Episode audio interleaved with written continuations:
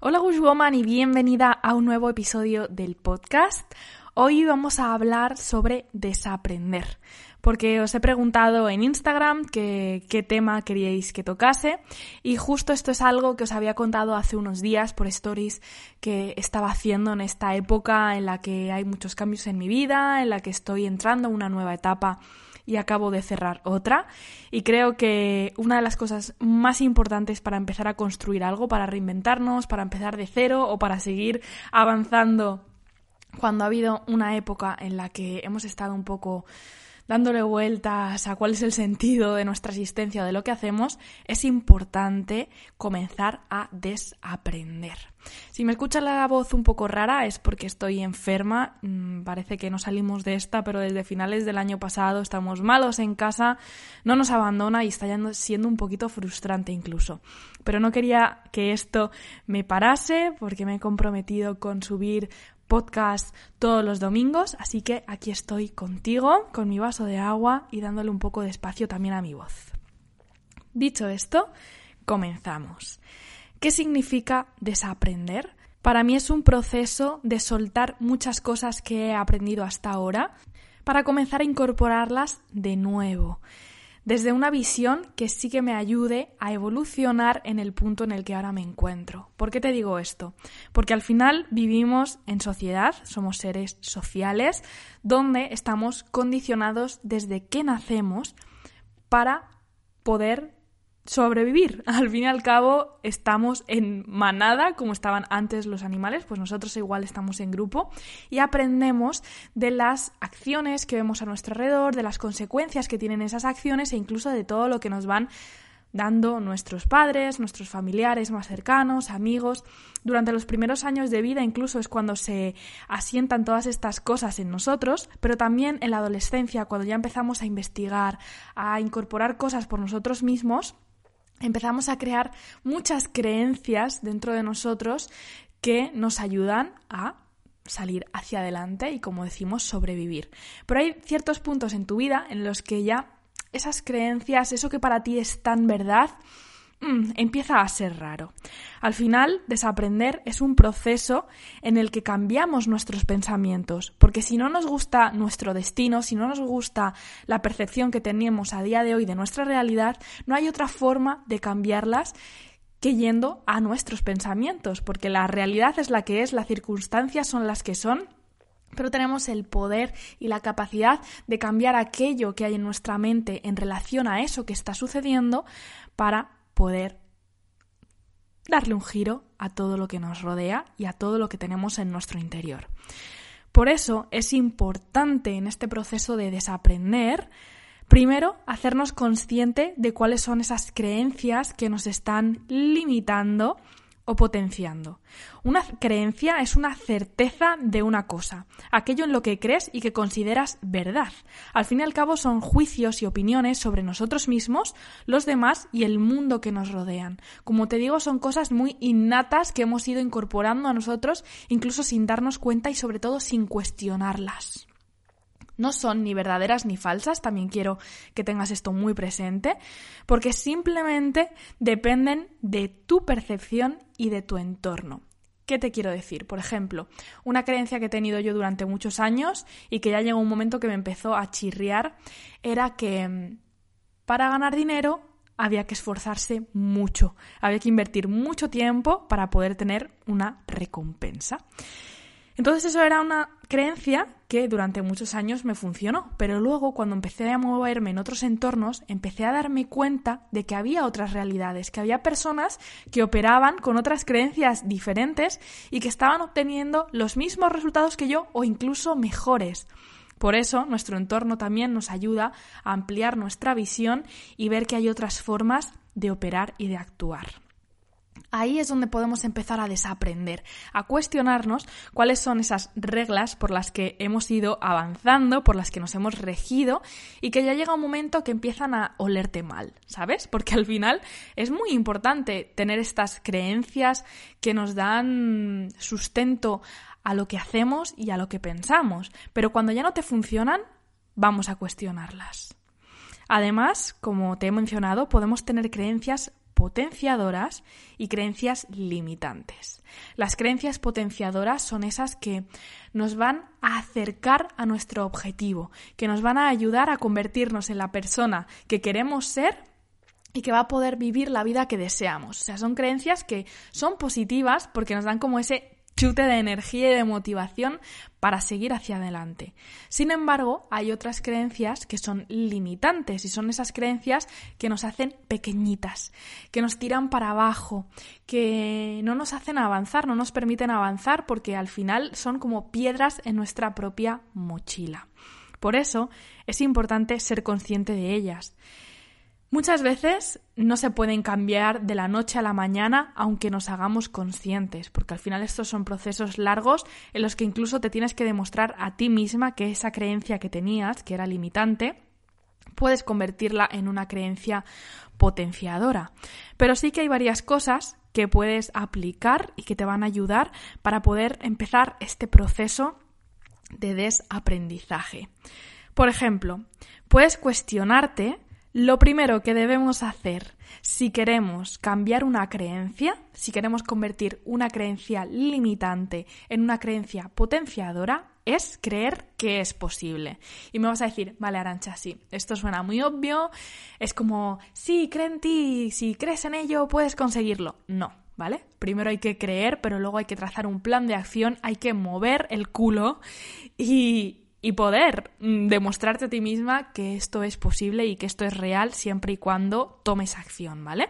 Pero es que si no creemos que una creencia de las que me he identificado que me está limitando muchísimo es posible cambiarla y que hay otras formas de operar en la vida para conseguir también resultados, es imposible cambiarla. Así que por eso, número uno, vamos a creer que es posible.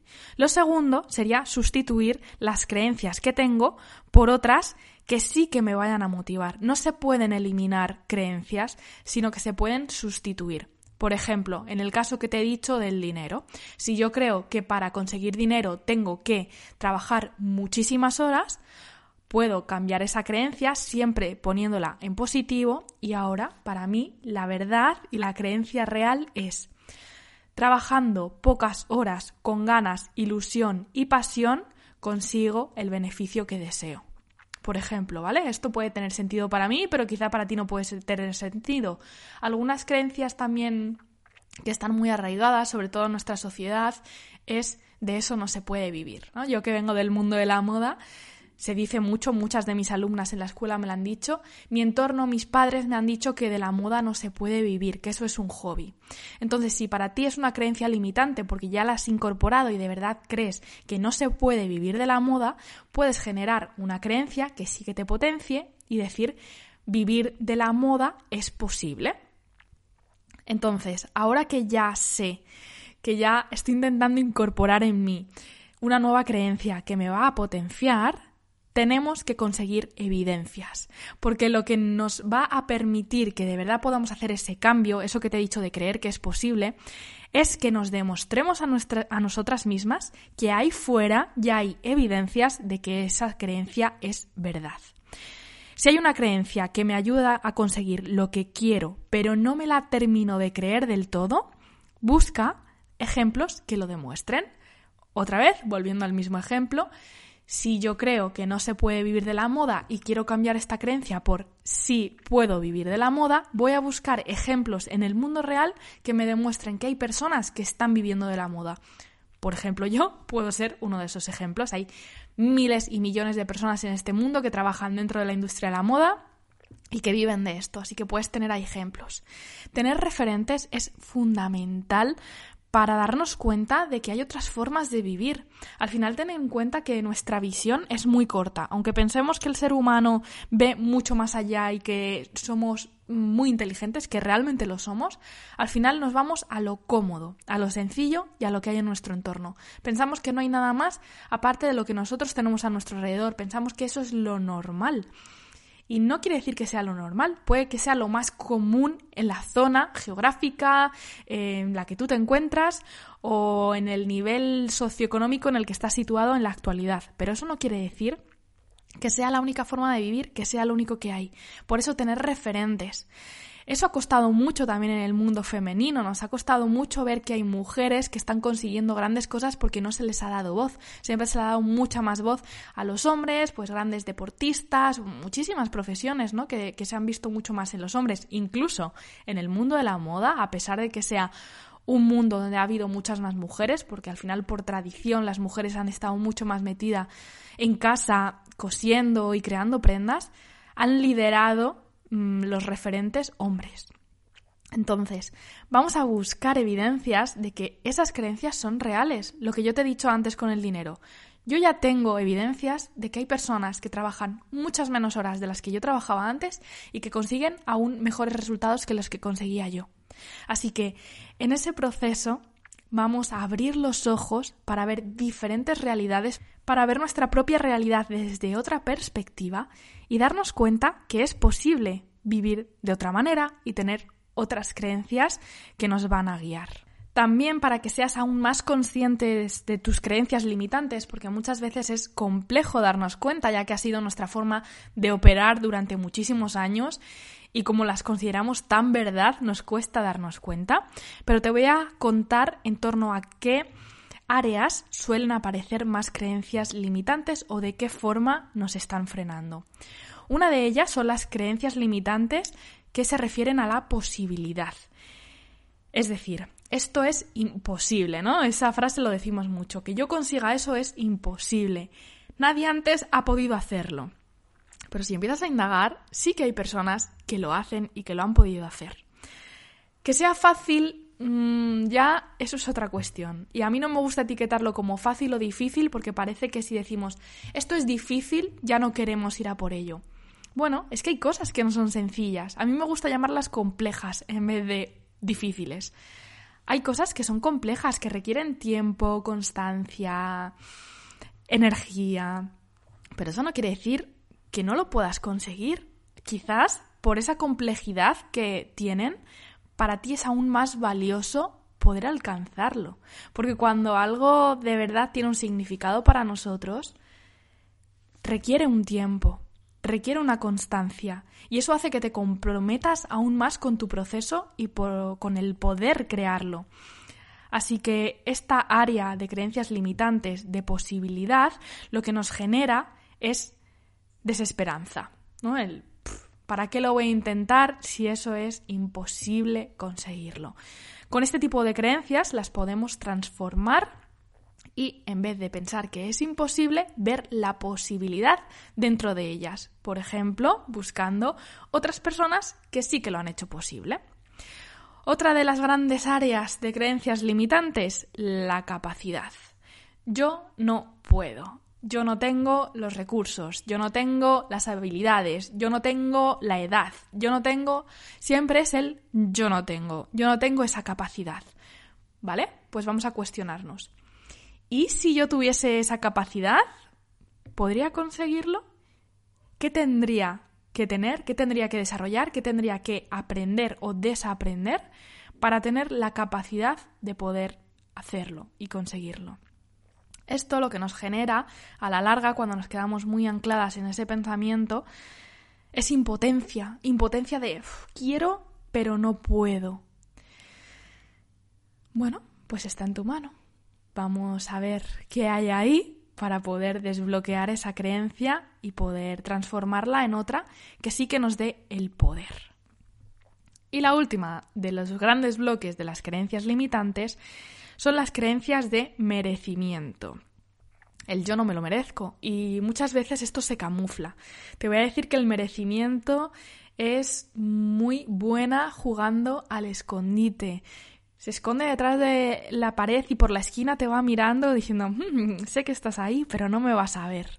Muchas veces somos medio conscientes de que nos está costando el creernos merecedoras de algo, pero no terminamos de verlo y ponemos otra excusa, ¿no? Muchas veces utilizamos la posibilidad de es que eso no es posible o es que no soy capaz para realmente esconder que es que no me creo merecedora. Profundiza en ¿para qué estás intentando no merecer eso?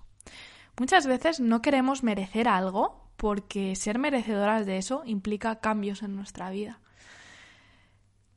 Sí, podemos alcanzar cosas, crear cosas que hagan que toda nuestra realidad, que es tal cual a día de hoy, deba cambiar. Porque si tú cambias, todo cambia. Y esta falta de merecimiento, además, te está quitando tu poder personal. Aquí era donde quería llegar en este episodio. Quería hablar del poder personal, porque se habla mucho de esto, ¿no? De conecta con tu poder, permítete brillar. Al final eso es merecimiento también. Permitirte brillar, permitirte hacer esas cosas que te llenan, que te hacen feliz, que te gustan, que disfrutas. Darnos nuestro propio poder personal es fundamental si queremos hacer cualquier cambio en nuestras vidas o si queremos vivir alineadas realmente con quien somos. Porque nuestro poder personal son esas cosas que se nos dan bien, que nos gustan, que disfrutamos, pero muchas veces también hay miedos, vulnerabilidad que están dentro de nuestro poder personal. Para mí es muy enriquecedor ser vulnerable. Y creo que en este podcast me hago vulnerable al máximo porque te cuento muchas de mis inseguridades y de mis miedos. Pero para mí eso es algo positivo. Entonces, eso que para otra persona puede ser negativo, en mi caso me suma poder personal porque me permite acercarme a ti hablando de este tipo de cosas que muchas veces no se hablan porque además las mujeres nos hemos creído que tenemos que ser superwoman y que no podemos mostrar ningún tipo de vulnerabilidad si de verdad queremos ser mujeres líderes de nuestra vida, que consigan metas. No. Para mí es todo lo contrario, es actuar desde una energía mucho más femenina la que nos aporta y la que nos permite acceder a ese poder personal que tenemos. Todo esto que te estoy compartiendo está muy ligado con lo que estoy estudiando ahora de coaching. Me quiero certificar como coach por la ICF y ya estoy empezando con procesos de prácticas porque antes de lanzarme ahí al mundo real, pues estoy haciendo prácticas con coaches, con personas que quieren vivir junto a mí un proceso de transformación, de cambio, de tomar las riendas de su vida, de mirar hacia adentro y de empezar a construir metas y objetivos que estén mucho más alineadas a los que ellos desean, ¿no? Y al final me doy cuenta de que la base de todo es esto, es creerte merecedora de la vida que deseas y darte todo el poder personal que te has quitado tú, que te ha podido llegar a quitar las circunstancias, el entorno o que muchas veces no le hemos dado el valor que tiene. Porque detrás de no estar viviendo algo que tú quieres, detrás de no haber conseguido algo ya que deseas, hay un pequeño bloqueo, siempre hay un bloqueo, que puede ser de muchos tipos diferentes. Las creencias es una de las perspectivas, pero hay muchas otras cosas que pueden estar detrás.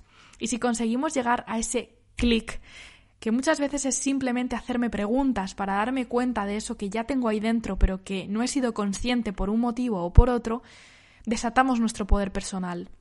Eso es lo que me gusta también del coaching y eso es lo que te estoy compartiendo ahora.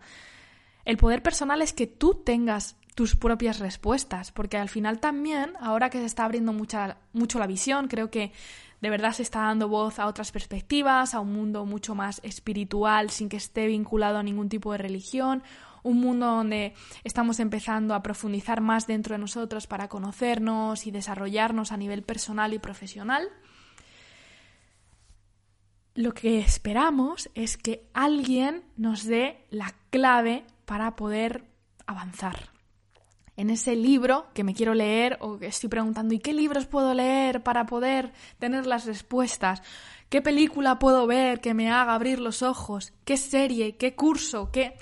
Queremos encontrar siempre las respuestas fuera. ¿Qué gurú me va a decir qué tengo que hacer?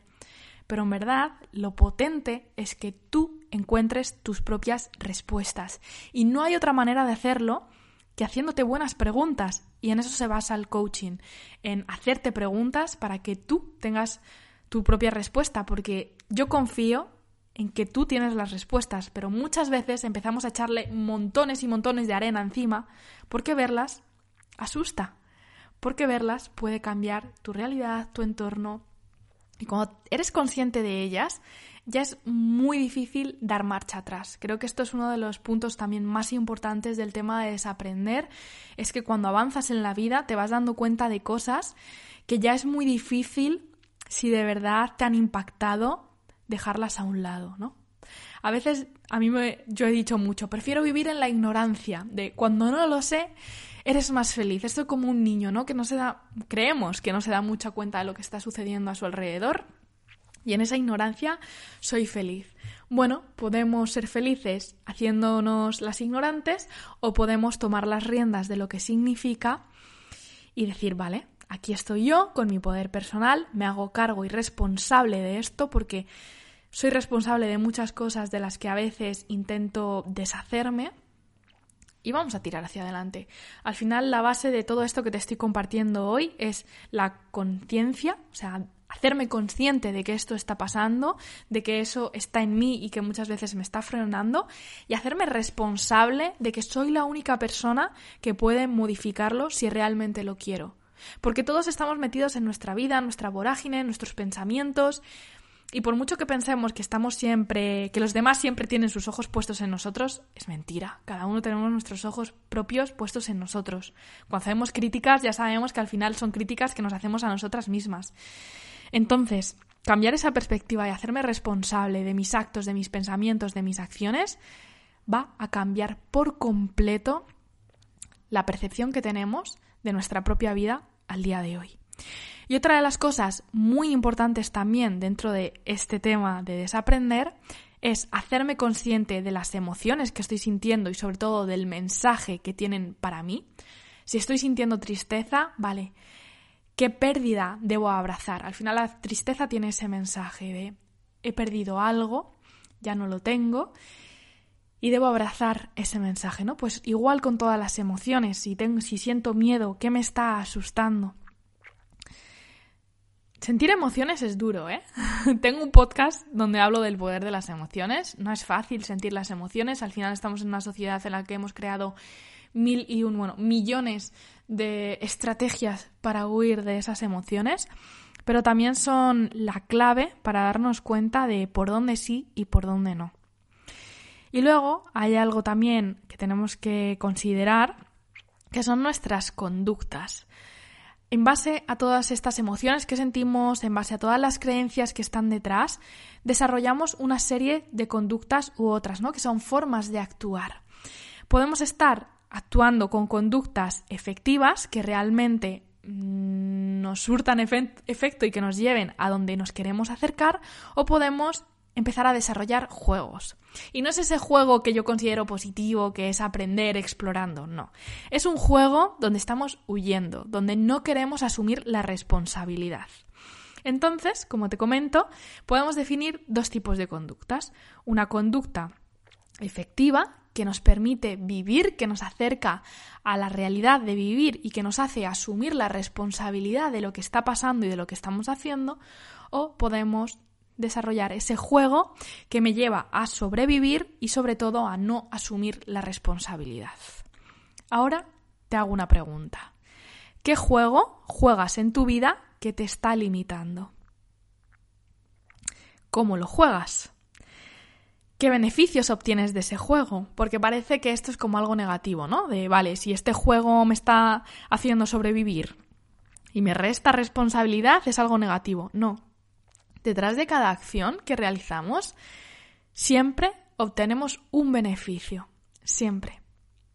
Por ejemplo, me voy a inventar algo, ¿vale? Para que mm, lo podamos ver con un poco más de claridad. ¿Qué juego juegas en tu vida que te limita? Por ejemplo, procrastinar. Pues en mi día a día sé que quiero empezar con X proyecto, pero al final lo voy dejando, lo voy dejando. ¿Cómo lo juegas? Pues bueno, cuando me tengo que poner a ello, pues al final me engancho en Instagram a mirar los últimos posts o me meto en TikTok a ver vídeos y no me pongo con lo que tengo que hacer. ¿Qué beneficios estás obteniendo de eso? Bueno, no enfrento el miedo, el miedo que voy a sentir si me pongo ante algo nuevo, algo desconocido, porque empezar con un proyecto ya no es solo empezar a hacerlo, sino pensar, no voy a vender, qué van a pensar los demás, cómo voy a hacer esto si yo nunca lo he hecho, yo que me dedico a X sector, ahora me voy a meter otra cosa. Al final, el resultado beneficioso que estoy obteniendo es no sentir ese miedo. Pero ¿qué resultado negativo produce? Pues por otra parte, puedo estar sintiendo mm, impotencia porque sí que lo querría, pero al final no lo estoy priorizando. Eh, incluso esto me puede hacer discutir con mi pareja porque estoy mucho más irascible, porque no me siento bien conmigo misma y eso conlleva no estar bien con otras relaciones de mi vida. ¿Vale? Pues si esto está sucediendo, otra pregunta, ¿cómo puedes ser más efectiva? ¿Qué podrías hacer que si te acerque a eso que deseas?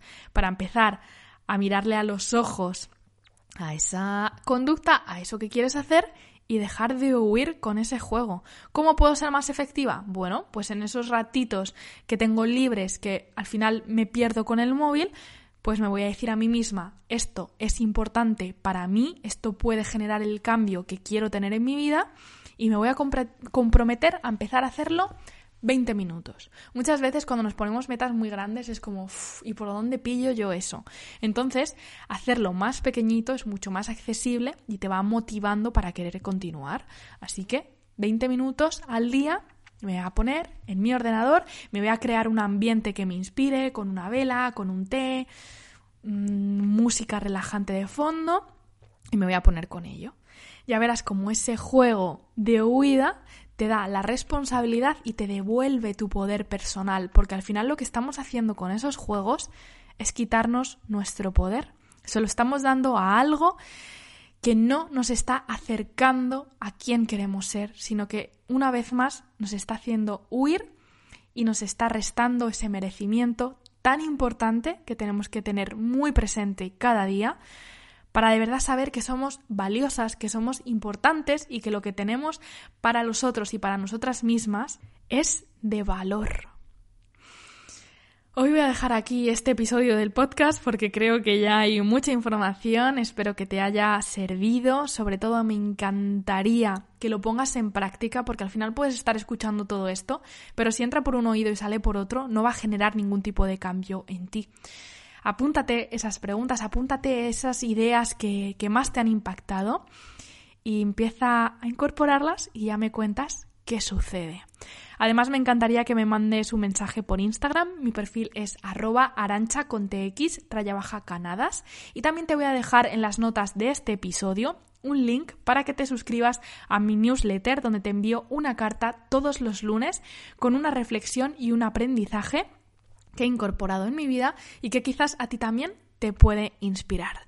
Te mando un abrazo muy muy grande, gracias por estar un día más aquí y nos escuchamos en el próximo episodio. ¡Chao!